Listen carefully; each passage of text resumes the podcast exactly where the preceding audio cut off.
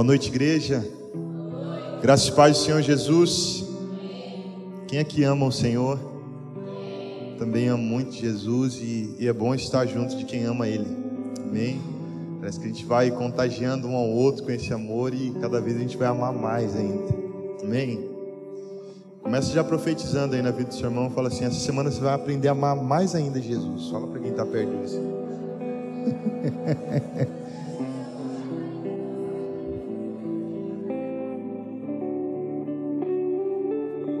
Queridos, é, quero ler um texto bem conhecido, trazendo uma mensagem aqui que eu ministrei aqui nessa casa há um ano e cinco meses. E a mensagem é a mesma, mas eu já não sou mais o mesmo. Eu queria que você abrisse comigo em Lucas capítulo 18. Quero ler do versículo 18 até o 30.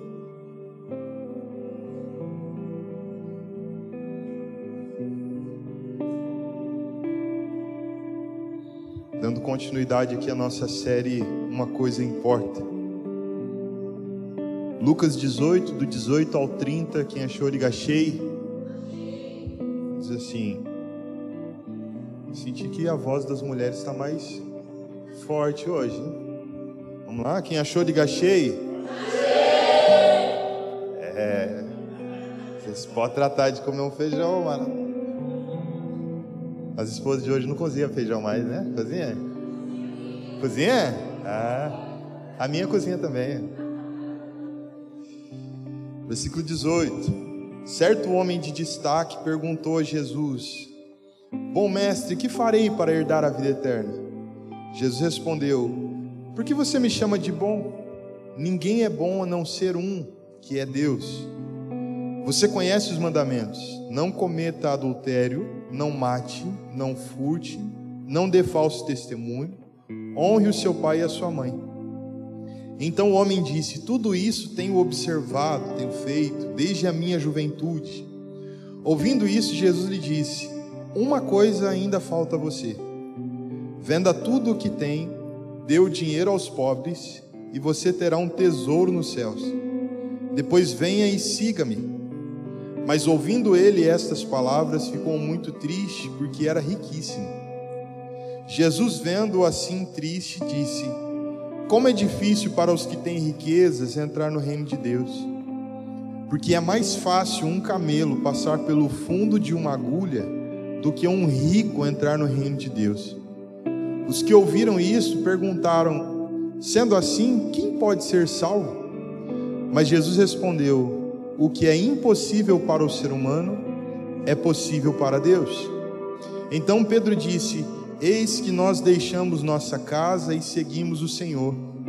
Jesus lhes respondeu: Em verdade lhes digo que não há ninguém que tenha deixado casa, mulher, irmãos, pais ou filhos, por causa do reino de Deus que não receba no presente muitas vezes mais e no mundo por vir receberá a vida eterna. Amém? Queridos, é, é uma passagem muito conhecida e o que Jesus estava tentando transferir para esse jovem rico, para os discípulos, e é uma mensagem que ela reflete também nos nossos dias. É, não é que o plano de Deus para o crente é um plano de de ser pobre, um plano de passar por sofrimento, de encontrar Jesus e abandonar tudo. Esse abandono, esse deixar que Jesus estava falando aqui, não tinha a ver com um deixar literal de alguma coisa. Não tinha a ver com agora eu vou para a África, então eu vou ter que deixar a minha família porque eu estou sentindo um chamado para lá. Mas tinha a ver com a mudança até mesmo de uma mentalidade e tinha a ver com o tempo presente e também com o tempo futuro. Jesus estava falando aqui, ele termina dizendo, né? Estou começando a mensagem aqui de trás para frente, praticamente. Ele termina dizendo o seguinte: olha, é, é, ninguém que deixou casa, pai, mãe, esposa, filhos, irmãos, por causa do reino dos céus, vai receber menos no presente. Estamos juntos? e no porvir a vida eterna. Então não tinha a ver com não receber nada ou não ter nada, mas tinha a ver com uma troca de prioridade e de um deixar por causa do reino de Deus, do reino dos céus. E esse reino de Deus, reino dos céus aqui, também não tem a ver com o lugar onde as ruas são de ouro. Não tem a ver somente com, com o futuro, com a eternidade, mas tem a ver com a vontade de Deus.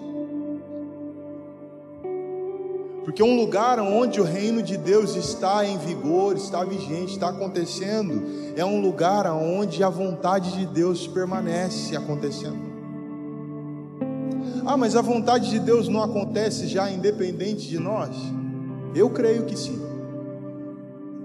Mas Jesus também nos ensinou a orar pedindo. Ele diz: quando vocês orarem, peçam para que venha o reino e para que seja feita a vontade do Senhor. Nós vamos compreender que é, é, a terra continua sendo boa, porque aquele que fez a terra disse que a terra era boa, amém? Deus não volta atrás com a sua palavra e tudo que ele criou é bom. Mas o que aconteceu desde o do Éden, desde que o pecado entrou, como foi que o pecado entrou? A partir de qual princípio? A partir de um desgoverno do homem de uma decisão que não tinha a ver com a sua aliança em obediência a Deus, mas tinha a ver consigo mesmo. O pecado que Deus chama de morte, que tem a ver com separação, fala de decisões que a gente decide tomar a partir daquilo que a gente acha que é bom, daquilo que nós queremos para a satisfação da nossa alma e dos nossos sonhos, desejos, enfim. A questão é que quando nós nos encontramos com Jesus, com certeza a vontade de Jesus é diferente da nossa. E a gente tem dificuldade de acreditar que precisa mudar tanto assim. Como esse jovem rico. Eu, eu juntei as referências aqui nos outros evangelhos que contam esse, essa mesma história, e, e eu descobri que o jovem rico era um homem de destaque é um intérprete da lei, ele era conhecedor dos mandamentos e ainda por cima rico. Tinha uma ideia ali no meio dos judeus de que a riqueza era, ela era um símbolo de prosperidade e de bênção do Senhor. Quem nascesse ali, quem é, é, se tornasse rico, carregava esse selo de que Deus estava com ele, de que era uma pessoa abençoada. Da mesma maneira, quando tinha alguém que sofria de alguma doença muito, muito ruim ou de cegueira, você vai se lembrar daquele momento em que Jesus está passando com os discípulos e tem um cego ali e eles perguntam para Jesus: quem pecou? Foi ele ou foram seus pais? Porque para o cara nascer cego ou o cara ficar cego, não tem, não tem como. Só Deus amaldiçoando ele. E essa era uma das, das, das ideias que corriam ali no meio de um, de um grupo dos judeus. E Jesus vem nesse momento para quebrar um tanto que esse paradigma, e ele chega nessa conversa. Na verdade, jovem rico se aproxima, né? E é legal a maneira como o jovem se aproxima de Jesus, dizendo: Bom mestre. E pensa que era um camarada de destaque, era um intérprete da lei, era um cara rico. Então é aquele tipo de cara que chega assim, chamando de bom, acreditando que alguém vai chamar ele de bom também.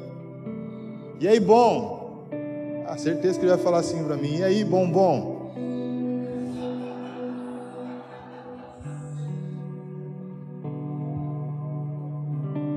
Essa foi boa, não. Ó, o pessoal fala que o pastor tem piada ruim, mas essa foi boa, gente. E aí, bom? E aí, bom? E aí, mano? Nossa, esse é top. E aí o cara fala: Não, esse daqui, você é top. Aí a gente disputa. Aí os caras ficou imaginando que talvez essa fosse uma recepção ali com Jesus. E ele fala, e aí, bom? Ele fala assim, por que me chama bom? Ah, Jesus responde, né? Por que me chamas bom? Bom só existe um. E esse bom que Jesus está mencionando aqui, essa palavra no literal, ela está falando sobre algo absoluto. Ele está dizendo: você está me chamando de bom, mas bom, de fato, só existe um que é totalmente bom e que não tem nada de mal. Engano nosso pensar que a gente faz uma coisa boa, todo o nosso eu é bom. O que é bom é bom de uma forma completa. Era isso que Jesus estava dizendo. Ele que sabia que daqui a pouco se tornaria um símbolo de maldição por causa de nós, dos nossos pecados. Ele que se fez neste lugar maldição por amor de nós. E eu acho muito interessante Jesus sendo Deus encarnado, se submetendo, se é que eu posso usar esse termo, a essa conversa, sabe, num nível tão superficial com um rico. E Jesus não vai de maneira superficial, ele vai junto mesmo. A gente vai perceber Jesus fazendo isso até mesmo conosco. Eu não sei se você já parou para refletir na sua jornada. Quantas coisas o Senhor já falou com você sobre, olha, não faz mais isso, não anda mais por esse caminho, e daqui a pouco a gente está insistindo naquilo. Quantos pecados nós já fomos apontados, o Senhor já mostrou, e a gente ainda continua tendo uma tendência forte a algumas coisas. E Jesus continua insistindo, porque nos ama e nos ama de uma tal maneira. Tem um plano eles serão o meu povo e, e eu serei o seu Deus. Existe um desejo de Deus, existe um plano. E ele submete, ele vem para essa conversa e, e Jesus responde isso para ele. Então, ninguém é bom a não ser um, que é Deus. E, e o jovem rico começa a perguntar: Senhor, o que, que eu faço para ser salvo? E olha a mentalidade dele. Porque para ser salvo, eu preciso fazer alguma coisa. Ele também veio dessa escola como nós viemos, é, onde nós falamos né, para os nossos filhos e ouvimos com certeza do nosso pai: ó, se você obedecer e fizer tudo certinho, no Natal, como o Natal está perto agora, tem que ser no 2024, né? No Natal você vai ganhar a sua bicicleta. E da mesma maneira, olha, você não vai ganhar tal coisa, você não vai ganhar sorvete porque você desobedeceu o papai e a mamãe. E a gente aprende a receber coisas a partir de semeaduras, de coisas que a gente faz para ter. E essa é uma mentalidade que ela é muito ruim e parece, queridos, que essa conversa aqui é uma conversa de novo convertido. Mas a gente é, é, cai para as conversas e a gente percebe como existe um desejo no nosso coração de querer se tornar um grande homem de Deus, de querer se tornar um, um ótimo pai, um ótimo esposo, uma ótima esposa. E esse é o nosso alvo. O que é que eu faço para me tornar um ótimo empresário?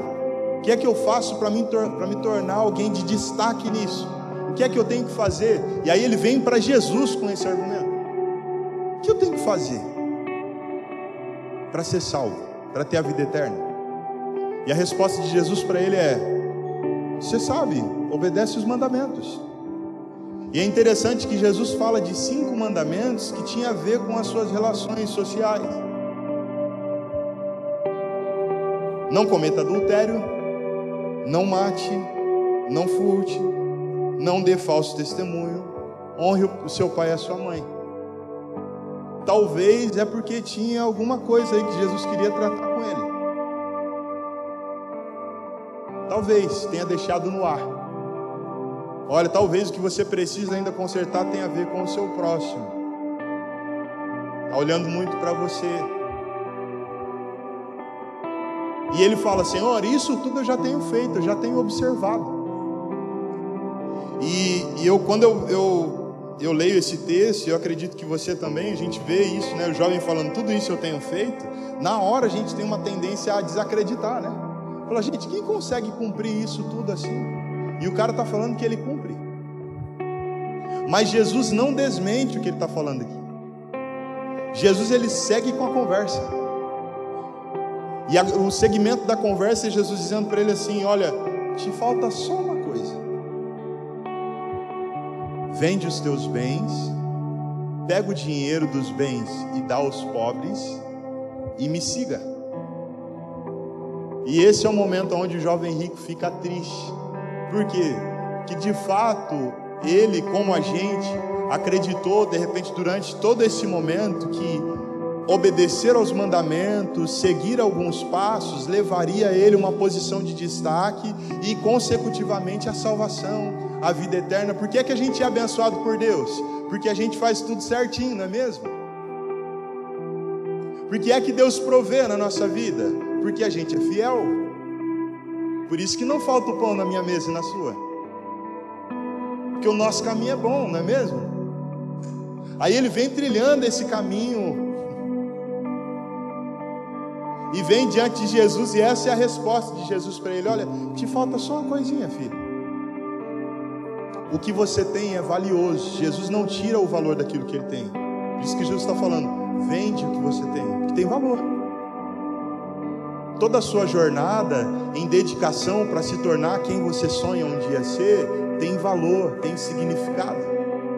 Mas quando você se encontra com Jesus, ou melhor, o caminho de obedecer a Deus não é para ganhar alguma coisa, ainda que essa coisa seja a vida eterna.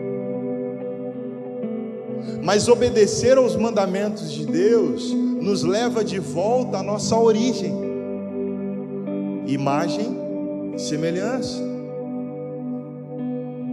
Obedecer os mandamentos de Deus nos devolve para Ele. É como jovem, se o jovem estivesse fazendo, estivesse falando, eu obedeci tudo. Ele falou assim: muito bem, você chegou. Vamos.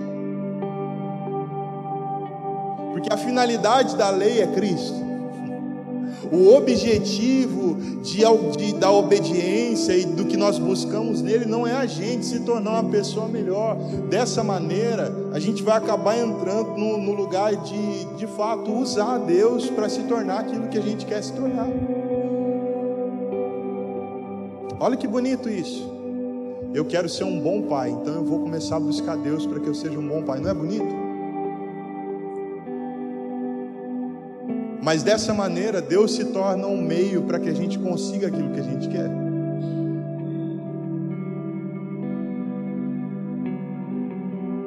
E eu sei que isso é um pouco complexo, porque isso faz parte de toda a nossa jornada. Mas, queridos, é, a nossa corrida não é para satisfazer os desejos do nosso coração. A nossa corrida é para encontrar um caminho de restauração no Senhor. Deus não quer ajudar a gente a atingir os nossos objetivos, Ele quer ser o nosso fim, Ele quer ser o nosso objetivo. Nós não estamos caminhando para nos tornar pessoas melhores, nós estamos caminhando para preparar um lugar para que a presença de Deus habite, viva em nós, para que a gente comece a desfrutar daquilo que Jesus viveu enquanto esteve na terra, dizendo: As minhas palavras, as palavras que eu digo e as obras que eu faço não vêm de mim, mas o meu Pai opera as suas obras por meio de mim.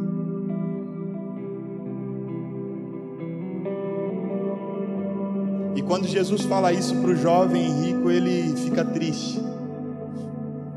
Possivelmente esse é um momento em que ele toma a decisão de não continuar seguindo Jesus. E, e a gente entra num segundo ponto dessa conversa, na parte B. O jovem sai de cena e Jesus fica com os discípulos. E qual que é a, a exclamação de Jesus aqui? Como é difícil. Como é difícil para o rico entrar no reino de Deus. E talvez ele usou aqui o rico porque se tratava desse jovem que tinha esse nome, né, diante das pessoas ali, até mesmo que se tornou bíblico. Era o rico. Mas quando ele fala assim, como é difícil para aquele que tem riqueza entrar no reino do céu, a riqueza aqui não fala somente do financeiro mas ela fala de coisas que nós podemos conquistar e nos tornarmos nessa terra. Como é difícil para alguém que tem uma riqueza maior do que eu. Que essa pessoa dificilmente ela vai soltar o seu sonho. Ela vai soltar a sua vontade, o seu desejo para viver aquilo que eu tenho para ela. E eu ainda estou sendo até poético, romântico na maneira de falar aqui. Que quando Jesus vai falar sobre isso, ele fala como é difícil, e ele usa uma hipérbole, dizendo: é mais fácil um, um camelo passar no fundo de uma agulha do que um rico entrar no reino de Deus. E a gente descobre várias significâncias aqui é, dessa, dessa maneira, dessa figura que Jesus usou. Mas eu não quero entrar nelas para falar do objetivo do que Jesus quis dizer aqui. Se Jesus de repente tivesse nascido entre 80 e 90 anos, ele ia dizer: Sabe quando que o rico vai entrar no céu? Aquele que tem riqueza? Vai entrar, nem, ele não vai entrar, nem que a vaca tussa. É isso, né? Quem aqui já usou esse termo? Nem que a vaca tussa. Para dizer, não vai entrar. E volto a dizer que o reino dos céus aqui não se trata do lugar onde as ruas são de ouro. Ele está falando sobre um lugar aonde a vontade de Deus acontece, aonde pessoas reconhecem a autoridade de Deus e falam: Senhor, eu não quero mais viver como eu desejo viver, eu quero aprender em Ti como eu devo viver. Eu quero aprender aquilo que vem do Senhor. Eu abro mão da minha riqueza para estar contigo, para te seguir. Porque senão, daqui a pouco, a gente vai, vai aprendendo sobre coisas muito legais, principalmente desses dias, que a gente pode se apegar e se tornar. E acreditar que que Deus quer que a gente se torne hoje é um super alguma coisa. E aqui eu trago coisas até mesmo da minha, da minha jornada nesses dias. O Senhor tem me apertado nesses dias, irmãos, para me mostrar algumas coisas a respeito daquilo que Ele plantou dentro de mim. Para me mostrar que eu não estou na jornada de me tornar um, um cantor relevante. O meu objetivo não é que as minhas canções elas possam ir e ganhar espaço nos repertórios. Isso tudo faz parte da minha missão, mas o objetivo é que eu seja um lugar para que o Senhor habite. É para que a gente corra toda essa jornada e Jesus não será o meio pelo qual nós vamos usar para atingir os nossos objetivos, mas Ele será o fim de todas essas coisas, de modo que, se o Senhor não for o fim daquilo que a gente está fazendo, a gente está trabalhando em vão.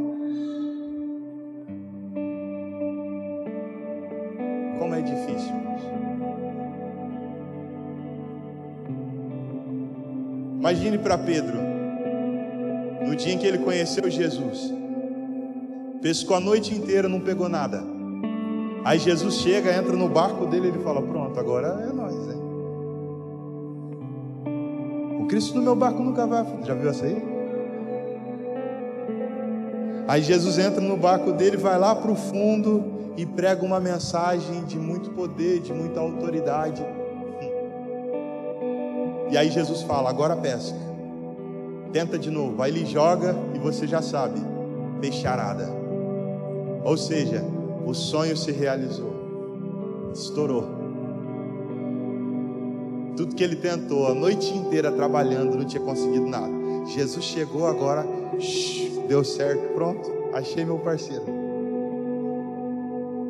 E Jesus chega em Pedro e fala assim: Pedro, vem comigo e eu vou fazer de você um pescador de homens. Pense em alguma coisa que você sonha muito, que você quer mesmo que aconteça. E eu quero dizer para você, eu não estou aqui é, é, é, desestruturando os seus sonhos. Eu estou aqui mostrando para você que o Senhor Jesus é maior do que todas essas coisas. E Ele não é um meio para que a gente, sabe, alcance esses lugares. Olha só, olha a vida desse homem, desse jovem rico, um homem de destaque, um mestre da lei, alguém que tinha princípios, tinha disciplina, era rico. Chega em Jesus, Senhor, estou cumprindo, o devocional está em dia. Aí Jesus fala assim: ó, só te falta uma coisa, só. Vende tudo. Meu pai tinha um, um, Ele contava, né? Que tinha um amigo dele de serviço que falava assim: Não, Fulano é bonito. Se mudar o rosto e o resto, fica perfeito. Só falta mudar o rosto e o resto. Igual quando a gente fala assim, né? Cara, pense num, num camarada, gente boa. Só falta Jesus, né?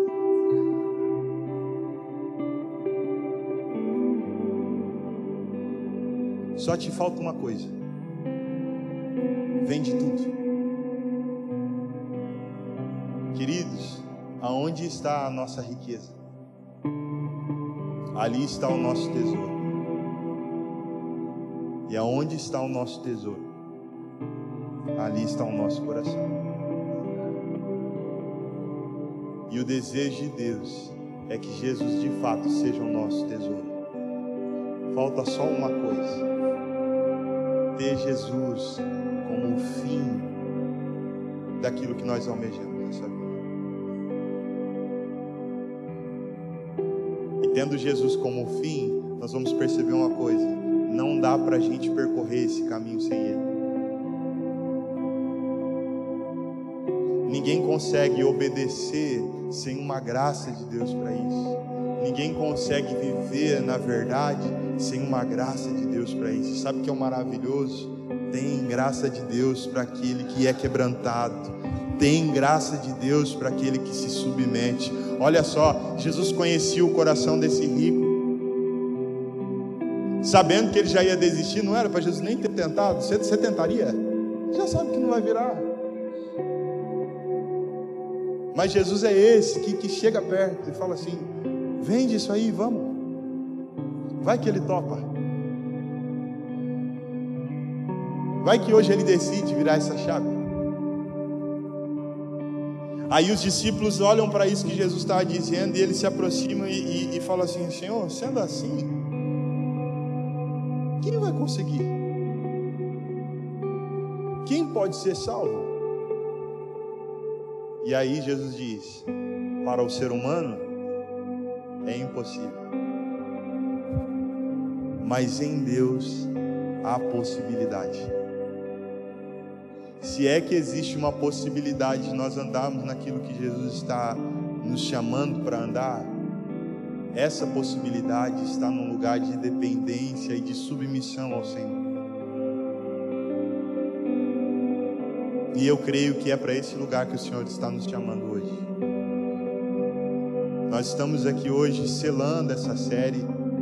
Estou com essa responsabilidade de selar essa série aqui de uma coisa importa, pelo menos esse ano. E o meu desejo é de trazer para você da maneira mais simples possível. Jesus não vem, não entrou no barco de Pedro para ajudar ele a alcançar o objetivo. Jesus é tudo o que nós precisamos. É a oração, a declaração, muitas delas, né, das declarações de Davi, mas uma em especial que a gente conhece muito, que é o Salmo 23. O Senhor é meu pastor, ponto e vírgula.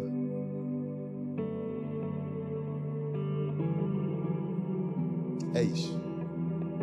Nada, de nada eu terei falta. É Ele quem me faz repousar em pastos verdejantes. É Ele quem me guia pelas veredas da justiça, por amor do seu nome. Tem mais. Ainda que eu ande pelo vale da sombra e da morte, eu não vou temer. Por quê? Porque Ele me dá todas as coisas? Não, porque Ele está comigo. Estar com o Senhor é tudo que nós precisamos. Ter o Senhor conosco, esse é o, o, o a chamada. É para esse lugar que Jesus está nos chamando. O Senhor está nos convidando, queridos, a, a compreender que Ele, como autor da nossa vida, sabe de tudo e sabe o que é melhor para nós. Mais do que isso, Ele tem um plano, o Pai tem um plano. Quantos creem nisso?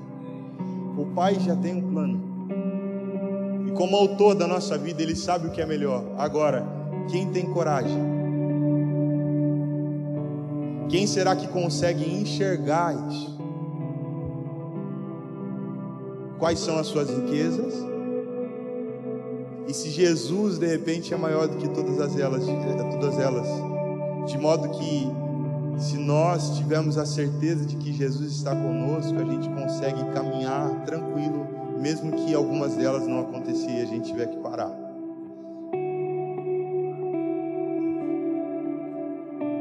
Olhe para aquele momento de Moisés, né, em Êxodo 33, dizendo: Se o Senhor não for conosco,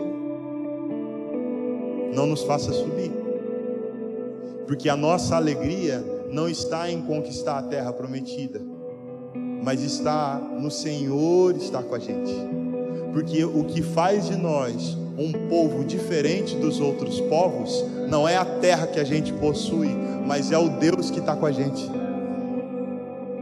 Se o Senhor é o nosso pastor, se o Senhor é o nosso guia, agora é o seguinte: se a gente tiver que ficar no deserto, a gente permanece. Se o Senhor estiver com a gente. Pensa que proposta do diabo. Faz tempo eu acho que a gente nem usa esse, esse termo, né? Proposta do diabo, né? Parece que o diabo nem faz mais proposta para gente.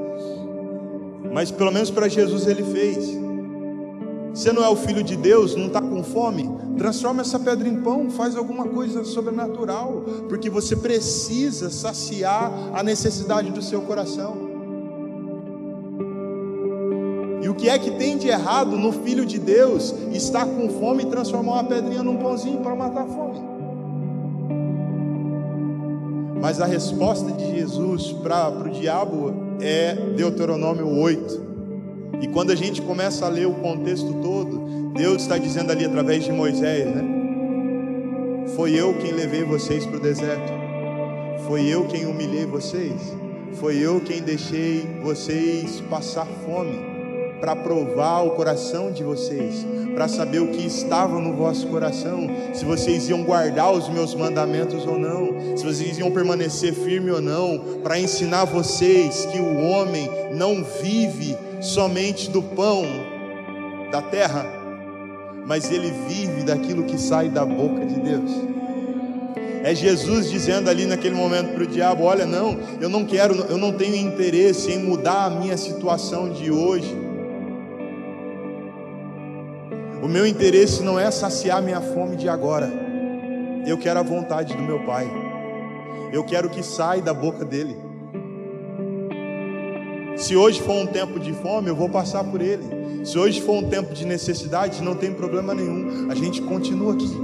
Mas uma coisa importa: andar olhando para o Senhor, ter o Senhor como um fim. De modo que quem está caminhando nesses dias, acreditando que tem que correr para caramba para satisfazer os seus desejos de agora, vai literalmente se lascar na sua vida de fé. E desculpe o termo. Mas talvez não, não existe tanto interesse em Deus no que a nossa alma está clamando hoje dentro dessa terra. Sabe por quê? Porque as coisas dessa terra, os ladrões arrombam e roubam, a traça corrói. Foi Jesus que disse. Rouba na casa do, do, do ímpio, daquele que não é crente, rouba. E na casa do crente, rouba também. Gente fica doente na casa do ímpio, fica. E na casa do pastor, fica doente também. O ímpio perde pessoas da família, perde o cristão, perde também. Por quê? Porque tudo que é do plano dessa terra está sujeito a ser perdido. E Jesus disse isso. Agora ele disse: se você ajuntar um tesouro no céu, se o seu fim, se os seus olhos estiverem no Senhor, ninguém pode tirar de você. Escolha a boa parte e ela não será tirada. Quando os seus olhos estão no Senhor, que estão no Senhor, não tem como. A decisão desse jovem foi sair por aqui, por esse caminho triste sem desfrutar daquilo que o Senhor colocou diante dele. Os discípulos que ficaram, ficaram para perguntar: Senhor, e agora? Nós deixamos tudo. Nós deixamos nossa casa, nós deixamos um monte de coisa. Eu deixei a minha profissão, deixei isso e aquilo outro. E o que, que eu vou receber? E Jesus vai falar assim: olha, ninguém que deixou pai, mãe, irmãos, por causa do reino de Deus, vai ficar é, sem receber ainda maior, ainda mais no presente e no porvir a vida eterna. Ninguém dos que deixaram. Mas já dizendo que aqueles que não deixaram, que aqueles que decidiram olhar para frente e seguir no seu, no seu próprio desejo, essa foi a sua recompensa. Lembra em Mateus 6, quando Jesus começa a ensinar sobre a dualidade das coisas? Não ore assim, ore desse jeito. E sempre tinha a ver com uma forma aparente para o agora e com uma forma que não tinha tanta aparência, mas que tinha uma promessa divina para o futuro. Aquele que ora alto nas esquinas, esse já recebeu a, a, a recompensa, o olhar dos homens. Mas aquele que compreendeu como é importante buscar a Deus no secreto, esse vai receber uma recompensa que ela vem do alto.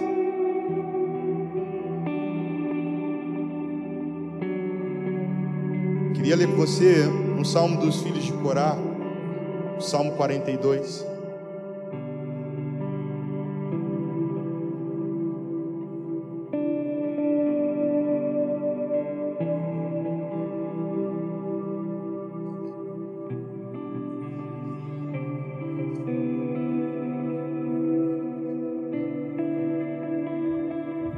Dois versículos.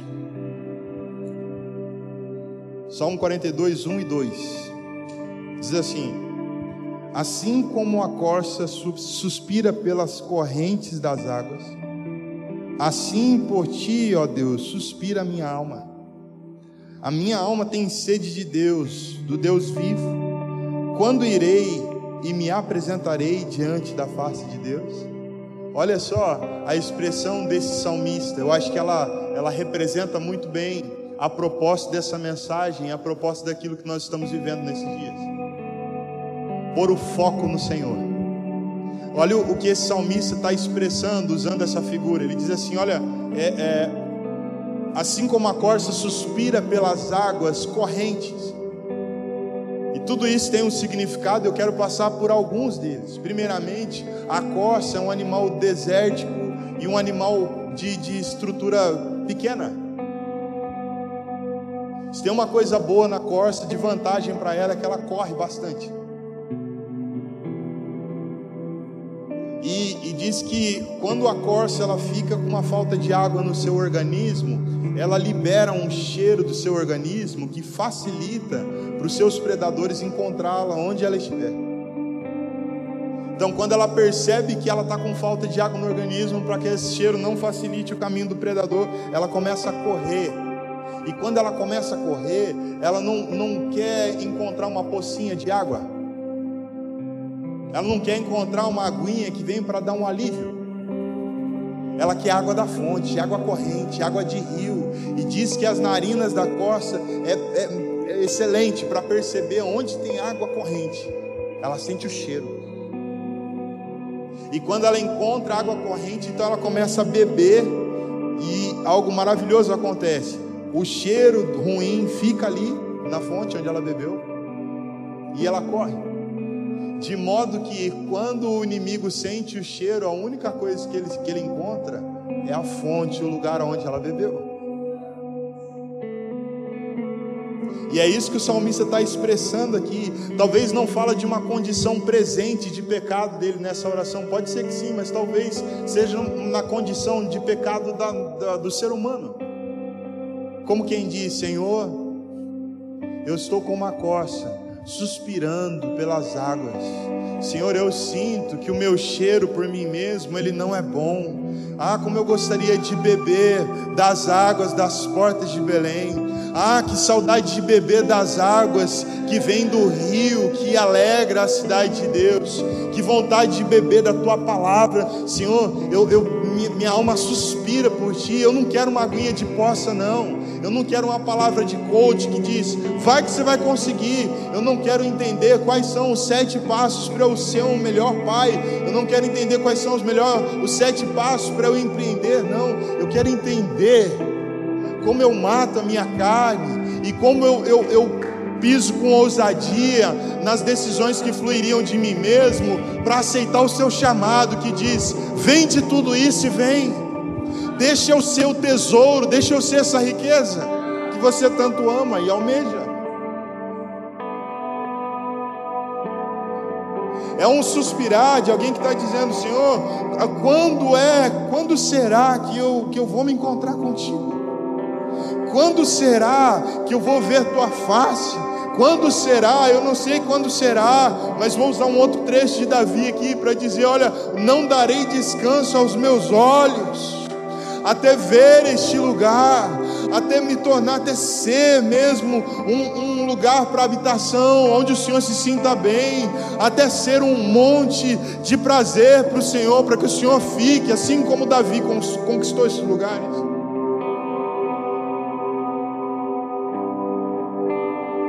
E talvez, querido, parece que, que é, um, que é um, uma coisa muito simples, muito pequena. E parece que é muito difícil, como Jesus mesmo disse, como é difícil. Por que, que é difícil? Porque a gente vem numa vida toda tentando dar passo certo, dar passo certo para as coisas acontecerem como a gente espera. Mas o caminho com Jesus não vem para ensinar a gente a dar passo certo para as coisas acontecerem como a gente espera. O caminho de Jesus vem para a gente encontrar com Ele. Encontrar esse lugar de suprimento no Senhor. E talvez hoje o, o, o ponto não seja o que é que eu tenho que deixar hoje. Mas talvez hoje o ponto é: o que é que está ocupando o lugar do Senhor no meu coração? Qual é a minha prioridade hoje? É me tornar algo, alguma coisa? Ou é ver o Senhor? Aonde está o desejo de encontrar Deus em tudo isso que eu estou fazendo e principalmente no final disso que eu estou fazendo? Com a minha vida. E eu queria que você se colocasse de pé.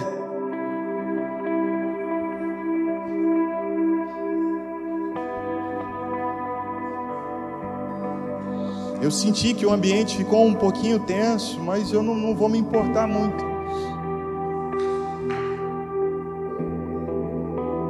Mas feche os seus olhos e comece a, a deixar mesmo o Espírito Santo te iluminar e mostrar o seu coração.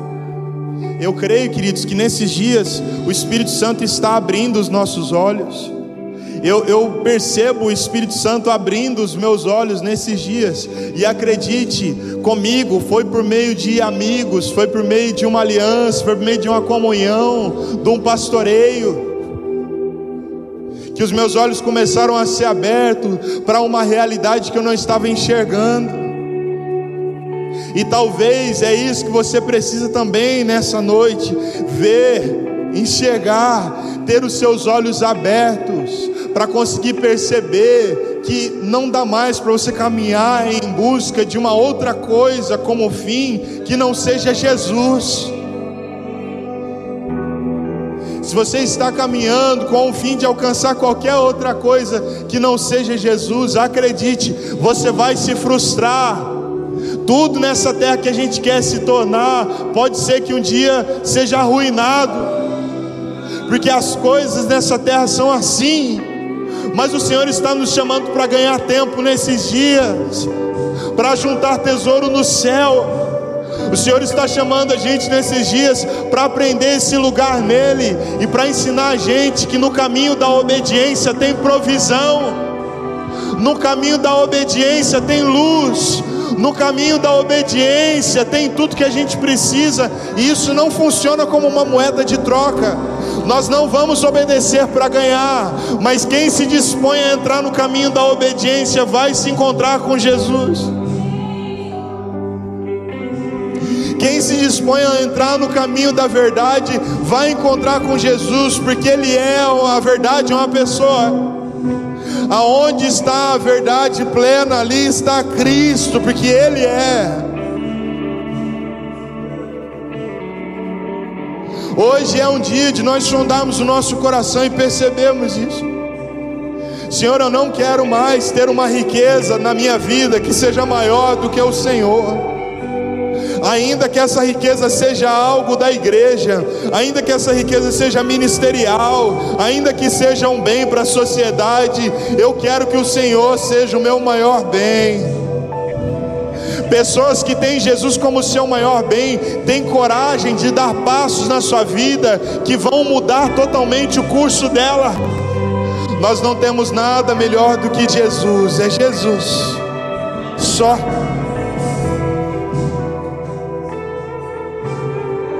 Quero te dar esse tempo, nós vamos adorar o Senhor. Se você quiser vir para a gente orar, feche os seus olhos e deixe o Espírito Santo iluminar o seu interior e os seus olhos. Oh. Sabe, queridos, eu sinto, eu sinto como se o Senhor estivesse fazendo aquela pergunta do jardim no Éden: Onde estás? Onde estás. Sabe, algumas pessoas, elas têm um, um, uma forma mais ousada de dizer: Ah, eu não vou perder mais tempo, eu vou correr para esse lugar. Outras pessoas, de repente, vão precisar por, de passar por muitas coisas difíceis para formar um quebrantamento dentro do seu coração, a fim de dizer sim ao Senhor. Mas para algumas pessoas o Senhor pergunta que algumas coisas trazem medo e vergonha, porque era aquilo que Adão estava sentindo quando ele ouviu os passos do Senhor no jardim. Mas a pergunta do Senhor não vem para uma punição, a pergunta do Senhor vem para trazer clareza. A pergunta do Senhor vem para revelar o desejo dele de estar perto. Sabe, eu compreendi que quando o Senhor diz sede santo, porque eu sou santo, Ele não estava é, é, se exibindo em santidade, Ele estava dizendo: Eu quero vocês, eu quero me relacionar de perto. Talvez essa é a pergunta que está ecoando aqui neste lugar: Onde está? Se faz sentido para mais alguém aqui, eu queria que você viesse para a gente orar por você.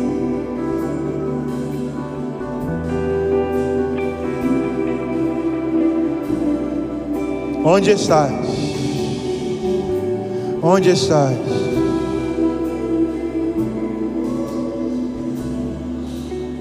Onde estás?